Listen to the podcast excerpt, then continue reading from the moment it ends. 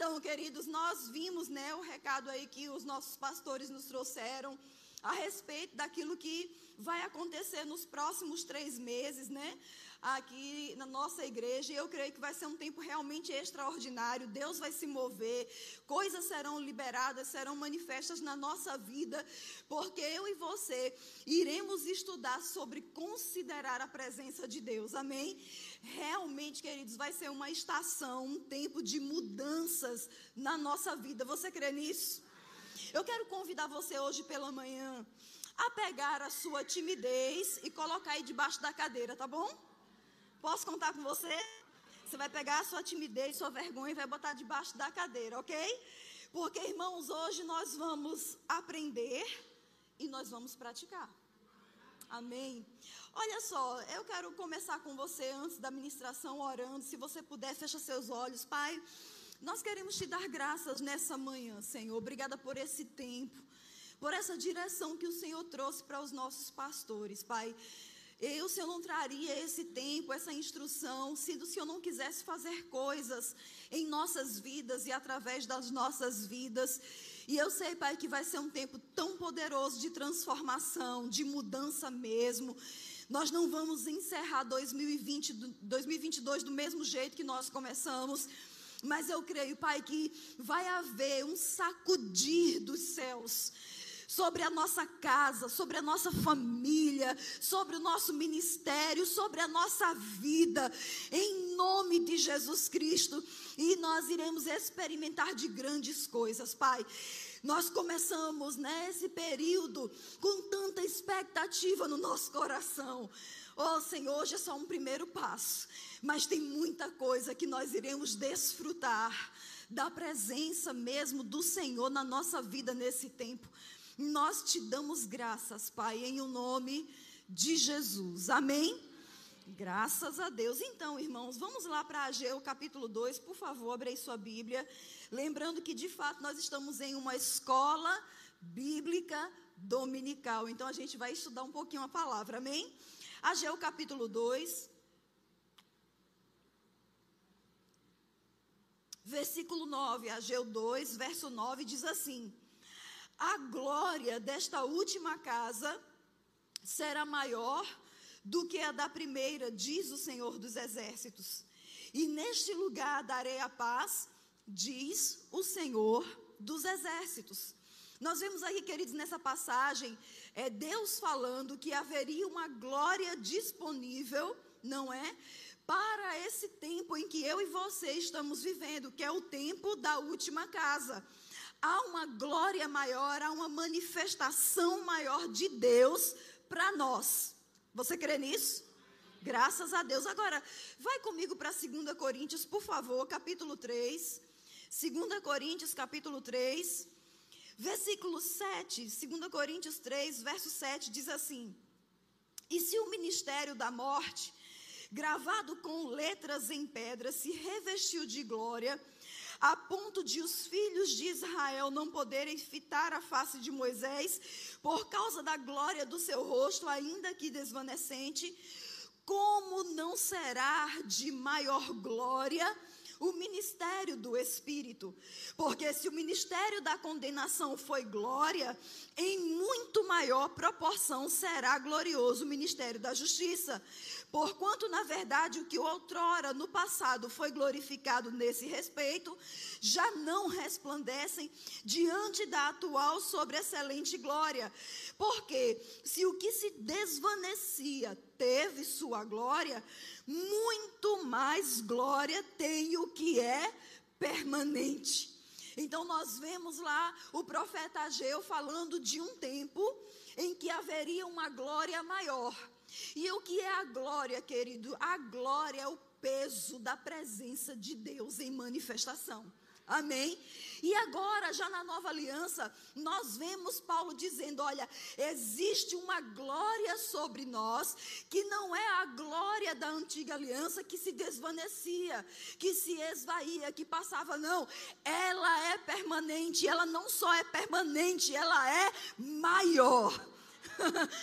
Então, queridos, nós vimos que há uma presença, um peso de glória da parte de Deus sobre a nossa vida, amém? Graças a Deus. Agora, olhando primeiro para a antiga aliança, nós sabemos que Deus libertou o seu povo, o povo hebreu, da escravidão do Egito, não é assim? Deus tirou esse povo de lá, pega esse povo, leva para o deserto. No deserto, Deus traz instruções, né, de convívio, traz leis para aquele povo. E uma das coisas que Deus fala a Moisés, que foi esse libertador, né, essa pessoa, essa figura levantada por Deus para essa libertação desse povo. Deus fala para Moisés: "Olha, faça o seguinte, construa para mim um tabernáculo. E ele dá as especificações desse tabernáculo. Eu não vou entrar nesse detalhe. Se você quiser conhecer mais sobre isso, faça o rema. Amém? Estamos fazendo a matéria Vida de Louvor. Cadê os alunos de Vida de Louvor? Ah, vixe. Vou falar de novo. Vida de Louvor, Vida de Louvor. Lembra Vida de Louvor, Vida de. Cadê os alunos de Vida de Louvor? Ufa. Amém. Por favor, me ajude aí, tá bom? Então, Deus fala sobre a construção desse tabernáculo com Moisés. Uma das coisas que Deus fala sobre o tabernáculo é quanto à questão da arca da aliança. Você viu o pastor Raimundo falando sobre ela.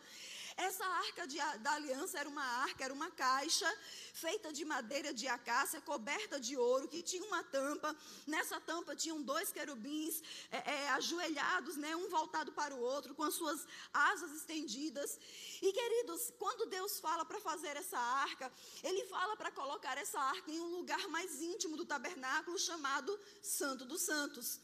Nesse lugar, Deus fala para Moisés: Olha, ali eu virei naquele lugar e falarei contigo.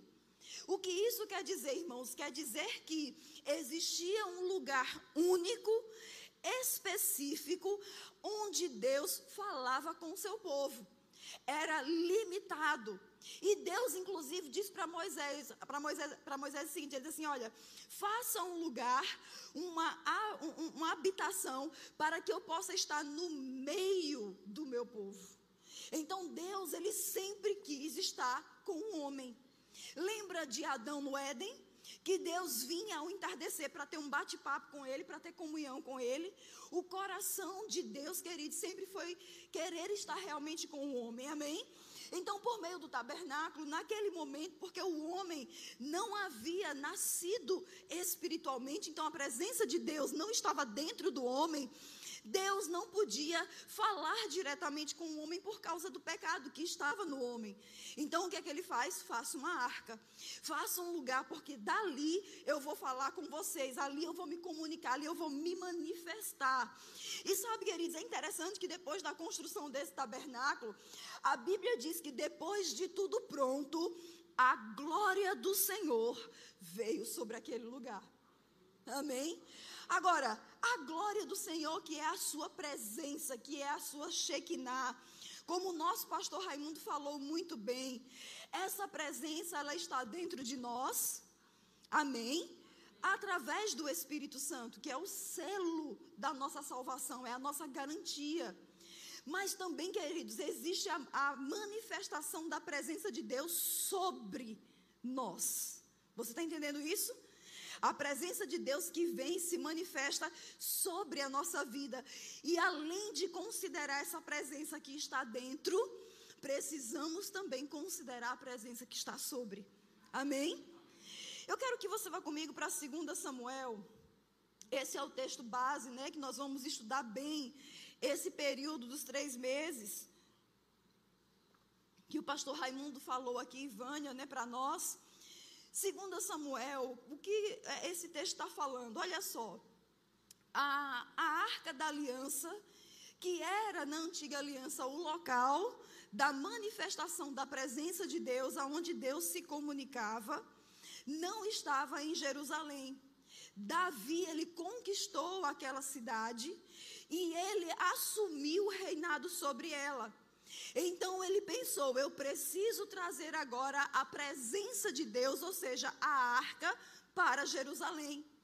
Aqui em 2 Samuel, capítulo 6, verso 1, diz assim: Tornou Davi a juntar todos os escolhidos de Israel em número de 30 mil.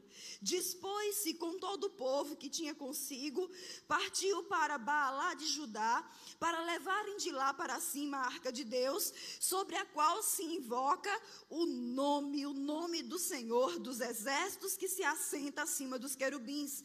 Verso 3: Puseram a arca de Deus num carro novo e a levaram da casa de Abinadab, que estava no outeiro, e Uzá e Aiô, filhos de Abinadab, guiavam o carro novo. Levaram-no levaram com a arca de Deus da casa de Abinadab, que estava no outeiro, e Aiô e adiante da arca. Davi e toda a casa de Israel alegravam-se perante o Senhor com toda sorte de instrumentos de pau de faia, com harpas, com saltérios, com tambores, com eh, pandeiros e com símbolos. Quando chegaram à eira de Nacon, estendeu usar a mão à arca de Deus e a segurou, porque os bois tropeçaram. Então a ira do Senhor se acendeu contra Uzá e Deus o feriu ali por estar por esta irreverência e morreu ali junto à arca de Deus. Desgostou-se Davi porque o Senhor irrompera contra Uzá e chamou aquele lugar Pérez Uzá até o dia de hoje. Temeu Davi ao Senhor naquele dia e disse: Como virá a mim a arca do Senhor?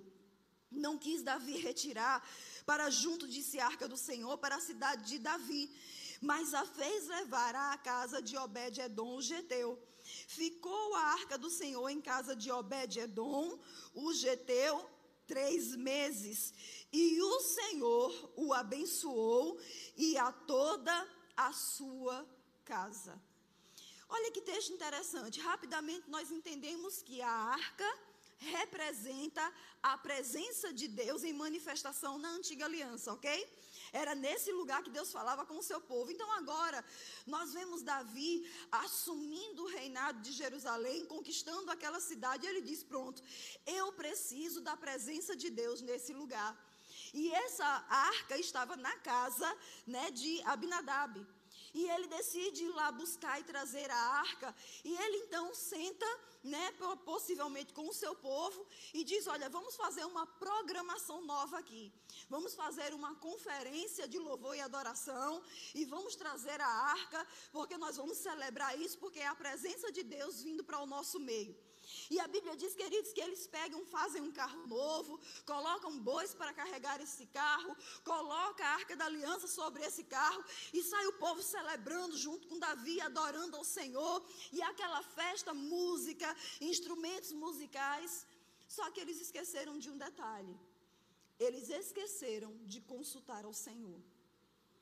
Sabe, a, nós somos tentados, irmãos, muitas vezes a fazer coisas para o Senhor sem consultar a Ele se o caminho é esse mesmo. Entende? Quantos eventos, irmãos, quantas coisas acontecem por aí nas igrejas que são simplesmente programações de homens. Muito barulho, muita música, muita é, é, é, pregação, muita coisa, mas que Deus não foi consultado sobre aquilo. Davi tinha boa vontade? Tinha. Aquele povo tinha boa vontade? Tinha, mas as coisas de Deus não são feitas por meio da boa vontade. As coisas de Deus, elas precisam feitas debaixo da direção de Deus. Olha só, irmãos, Abinadab, ele acolheu na sua casa a arca do Senhor. E essa arca ficou por 70 anos na casa dele. Um detalhe, eu não falei isso no primeiro horário, mas Abinadab, ele era sacerdote. Agora, 70 anos a arca ficou na casa dele e nada aconteceu. Não há qualquer registro de uma ação de Deus na casa ou na família dele. Percebe que ele era supostamente a pessoa ideal para acolher a arca, porque ele entendia dos protocolos, supostamente. Ele entendia como as coisas de Deus deveriam acontecer, supostamente. Mas sabe o que, é que a gente interpreta, queridos, disso? É que a arca, que é a presença de Deus, estava na casa dela e por 70 anos foi ignorada.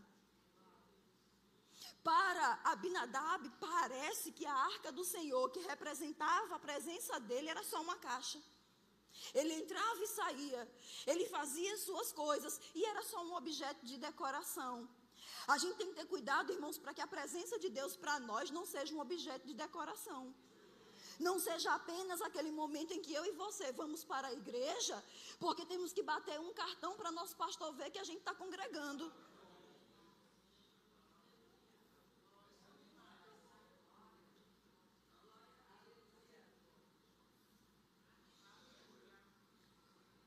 A expressão do nosso culto na igreja é o reflexo da expressão do nosso culto na nossa casa. Apenas para a nossa meditação, amém? Vamos lá. Uh, olha só. Uzá, ele era filho do sacerdote Abinadab, ok? Aí diz que no carro estava lá a arca. E ele veio acompanhando aquele carro com o seu irmão. E de repente os bois tropeçam. A arca balança, parece que ela vai cair. Aí o zelo do coração de usar, vou segurar. Coloca a mão. Sabe, irmãos, é interessante porque no texto diz que essa ação de usar de uma aparente proteção na verdade, Deus chama de irreverência. Porque ele estende a mão, porque para ele, naquele momento, aquilo ali não passava de uma caixa. Então ele toca de forma displicente. Irmãos, olha, em uma atmosfera aonde a presença de Deus ela está em operação, é necessário haver reverência à presença dele. Nós precisamos ter a consciência de que a presença de Deus ela é santa. Ela é gloriosa, ela é poderosa. E ela precisa ser reverenciada. Você está entendendo isso? Vamos avançar. E é interessante porque quando Davi ele vê aquela ação de usar colocando a mão e morrendo, porque aonde está a presença e a reverência existe morte. Amém? E Davi olha para aquilo e se assusta e tem temor no seu coração. E é interessante que Davi ele dá um nome àquele lugar baseado nessa experiência. E é, ele dá o nome de Perizuzar. O que quer dizer Perizuzar? A brecha de usar. Sabe, irmãos, muitas vezes eu e você podemos estar dando brechas naquilo que se refere com relação à presença de Deus e isso está abrindo espaço para que morte entre na nossa vida. Talvez eu e você não estejamos morrendo literalmente, mas existem áreas da nossa vida que está morrendo. Porque não temos tido reverência, consideração à presença de Deus. Amém? É só um culto, é só uma ministração, é só uma reunião. Ah, a gente tá, ah, os crentes que do dia de domingo, né, tem como hábito se reunir na igreja. Não, irmãos. Esse é um lugar que no coletivo Deus vai manifestar sua glória e coisas vão ser liberadas. Amém. Agora, é interessante porque quando isso acontece, o temor vem no coração do, do, do rei Davi e eles estão passando por um lugar porque eles estavam indo para Jerusalém. E então ele vê a casa de um homem chamado Obed-Edom. Quando ele vê a casa desse homem, ele diz: Não, eu não posso seguir adiante, está tudo errado aqui, a gente não está fazendo certo. Pega essa arca e deixa aqui, coloca na casa desse homem chamado Obed-Edom. Quando a arca ela vai para a casa de Obed-Edom, e é interessante porque esse nome Obed quer dizer servo, amém? Esse homem, ele acolhe a arca, que é a presença de Deus na sua casa. Agora, não é interessante que a arca ficou 70 anos na casa de Abinadab, nada aconteceu, mas ela ficou três meses na casa de Obed-Edom e a vida dele foi transformada. Porque a questão não é simplesmente a presença, é o que eu decido fazer com ela. É a minha resposta para ela. Você está entendendo isso? Agora, olha que interessante, queridos. Obed-Edom, eu fui estudar um pouquinho sobre ele, eu não sabia muito sobre esse personagem, confesso a você, inclusive, eu achava que era o nome de um deus, ó, que ignorância. Aí eu cheguei e falei isso de manhã para Pati, né? Pati disse, não, é, é, Deus era Dagon, não era Obed-Edom, era um homem, eu digo, tá bom, aí ó, estou sabendo agora, amém? E aqui, queridos, estudando sobre Obed-Edom, sobre esse homem que acolheu a arca, a presença de Deus, esse homem, ele era descendente dos Edomitas, que eram descendentes de Esaú, que eram inimigos de Israel. Então, a história desse homem era a história daquele que era improvável. Amém? Agora, não bastasse isso, ele era Geteu, Obed-Edom, o Geteu. O que isso quer dizer, queridos? Que ele vinha de Gate, que era a terra dos maiores inimigos de Israel, inclusive Golias. Então ele era altamente improvável para acolher a presença de Deus. Amém? Agora, alguns estudiosos eles afirmam que Obed-edom ele vivia de fato numa penúria. Sua mulher era estéril, ela não tinha filhos seu rebanho, seus animais eram estéreis, não procriavam, não se multiplicavam. Inclusive, queridos, é, a terra dele era uma terra improdutiva. Era um povo doente. E é nesse cenário que a presença de Deus entra na vida de Obed-Edom. Agora, quando a arca está na casa de Obed-Edom e ele entende isso é a presença de Deus, eu consigo imaginar, irmãos, Obed-Edom levantando de manhã cedo para ir trabalhar e reverenciando a presença, considerando a presença. Oh, glória a Deus. Porque a gente pode interpretar isso por causa dos resultados. Amém? A unção que a gente respeita é dessa unção que a gente vai receber. Se há desprezo, se há é, é, desconsideração, queridos, nada vai acontecer. Está entendendo isso? Mas se há essa honra, essa reverência, fica pronto, porque coisas serão manifestas na nossa vida. Amém? Então a gente vê que Obed-Edom, ele se sentia honrado em acolher na sua casa a arca que é a presença de Deus. Irmãos, uma coisa que nós vamos ver que acontece na vida de Obed-Edom é que a vida dele como um todo, por causa da presença, é abençoada. Sabe, é interessante porque a esposa dele, que era estéril, teve oito filhos homens.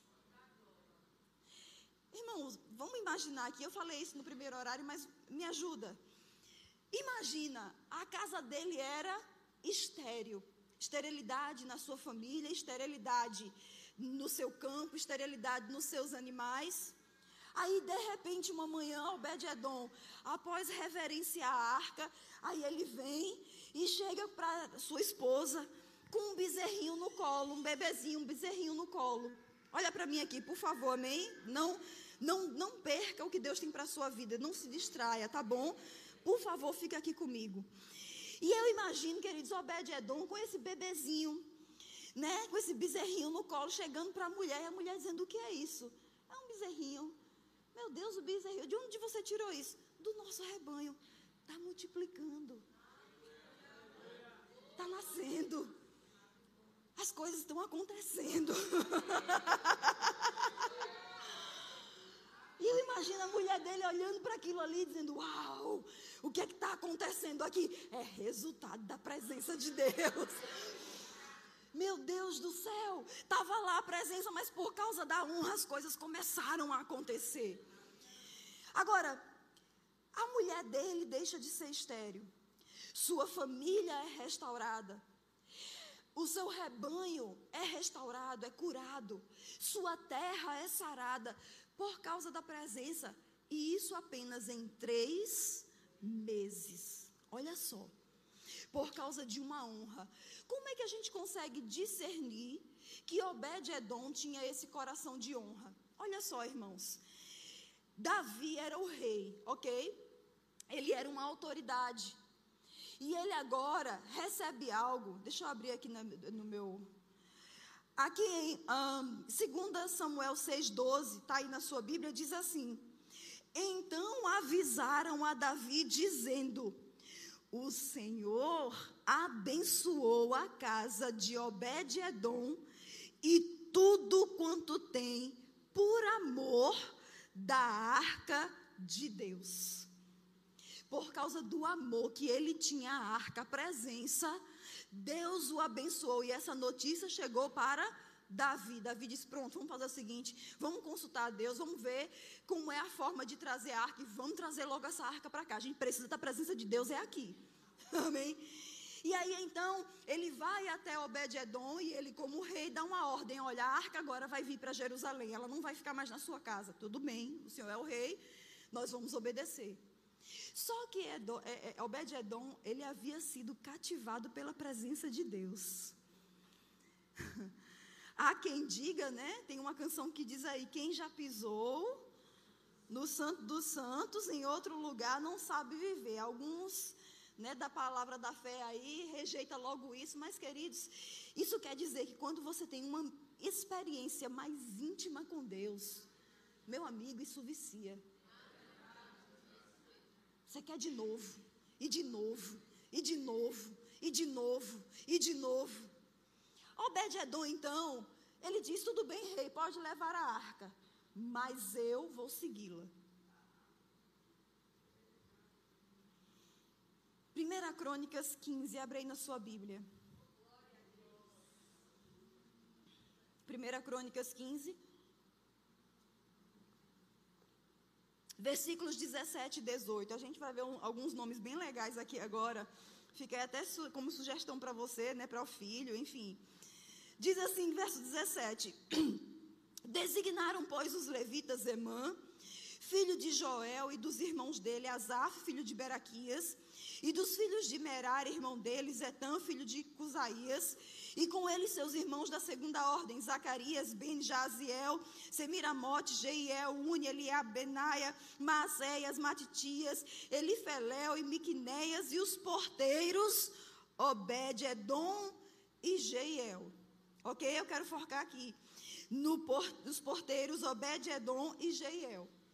Irmãos, olha só. Davi leva a arca para Jerusalém.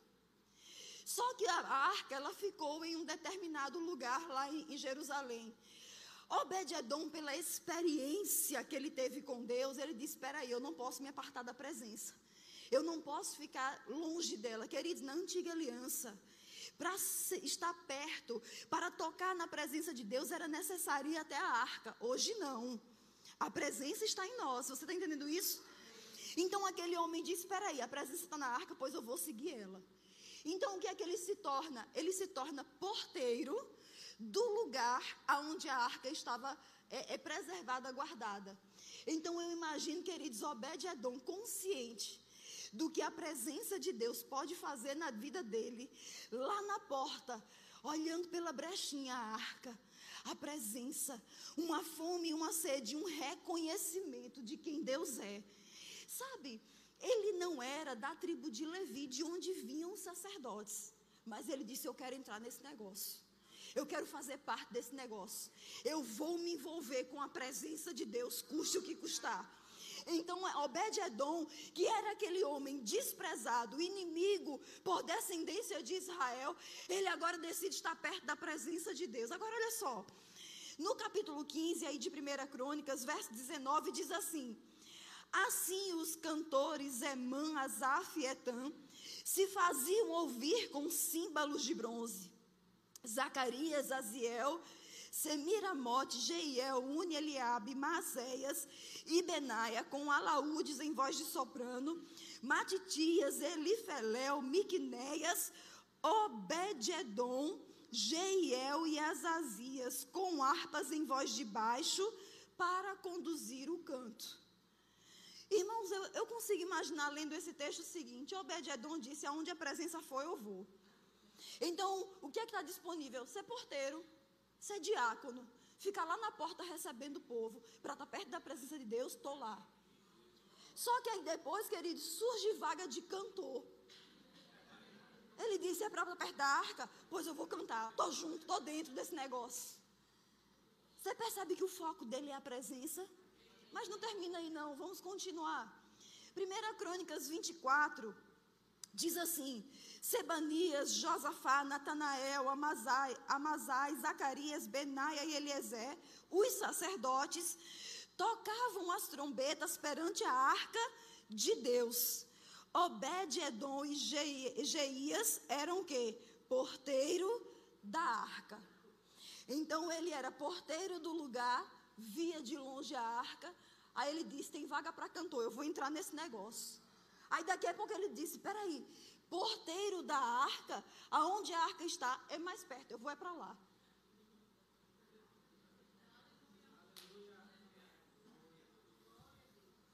Vamos avançar. 1 Crônicas 16, verso 4 e 5 diz assim: Designou dentre os levitas os que haviam de ministrar diante, da arca do Senhor, e celebrar e louvar e exaltar o Senhor Deus de Israel, a saber, Asaf, o chefe Zacarias, o segundo, e depois Jeiel, Semiramote, Jeiel, Matitias, Eliabe, Benaia, Obed, Edom e Jeiel com alaúdes e harpas, e Asaf fazia ressoar o símbolo. Ele começou como diácono, daqui a pouco entrou no grupo de louvor como cantor, Daqui a pouco teve a oportunidade de ser porteiro lá de onde estava a arca, da sala onde ela era guardada. Daqui a pouco ele disse: Rapaz, eu vou tocar instrumento.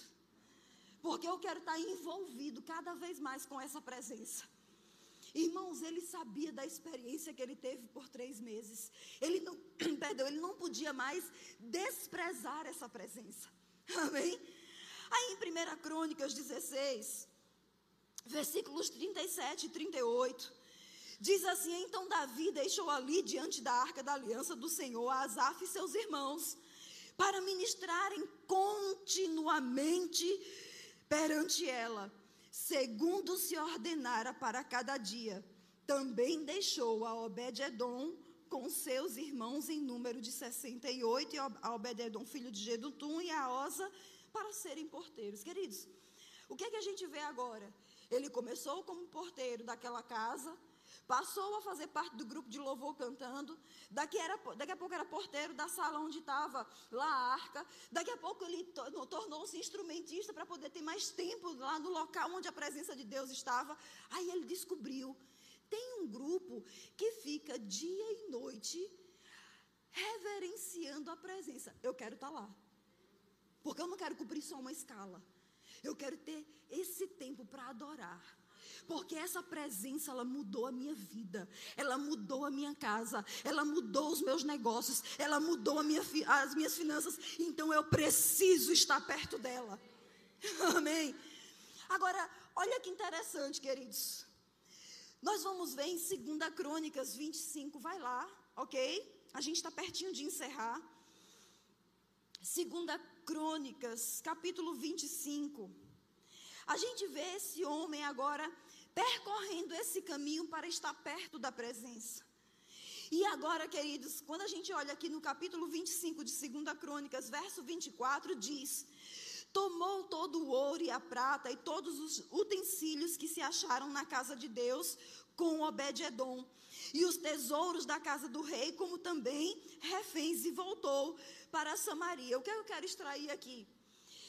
a, a, o desejo, a fome e a sede de Obed-Edom pela presença de Deus foi tão intensa, ele se envolveu tanto com aquilo, com o lugar onde estava a arca, que ele se tornou um referencial de lealdade e de honra à presença de Deus que chamou a atenção de Davi.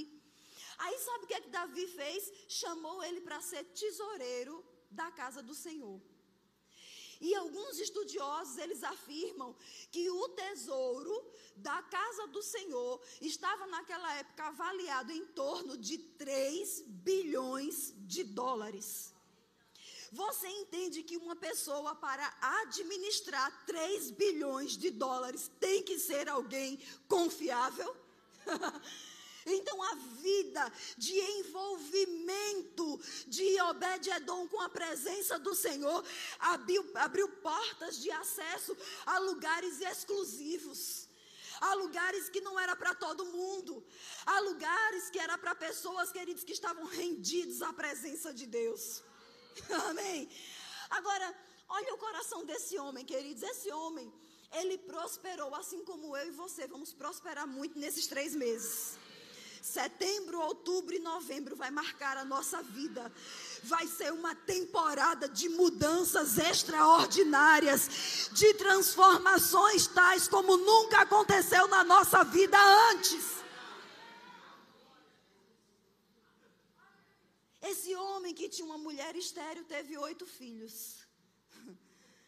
E esses filhos, ele deu nome a eles. Irmãos, Olha o coração desse homem pelo nome dos seus filhos.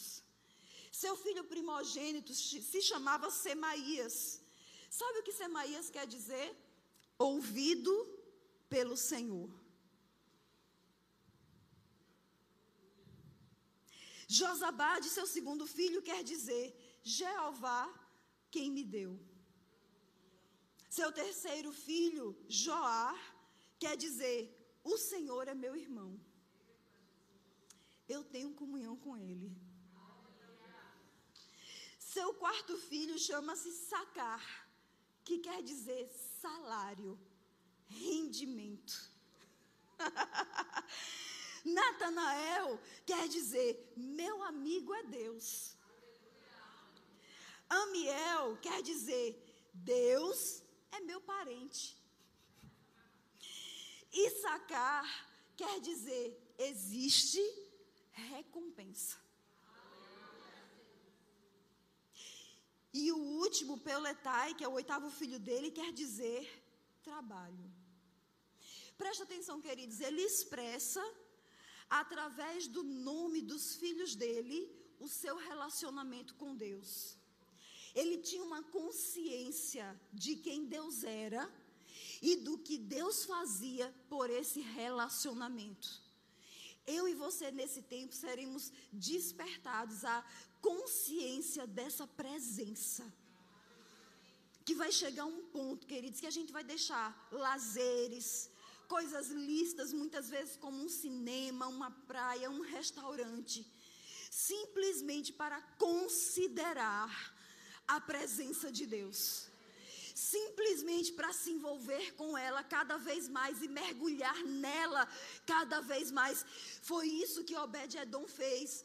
Ele disse: peraí, essa presença está mudando a minha casa, está mudando a minha história, está mudando a minha vida. É com ela que eu preciso me envolver.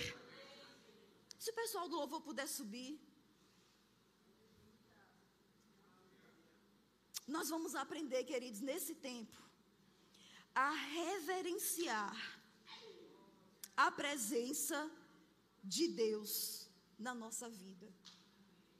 Olha só, a presença de Deus sendo considerada, ela não só exerce influência sobre a nossa vida, mas também sobre as nossas gerações. Eu falei para você aqui dos nomes que Obed-Edom deu a, seu, a seus filhos. Mas, por exemplo, o seu filho Semaías, que era o primogênito, o mais velho, também teve filhos.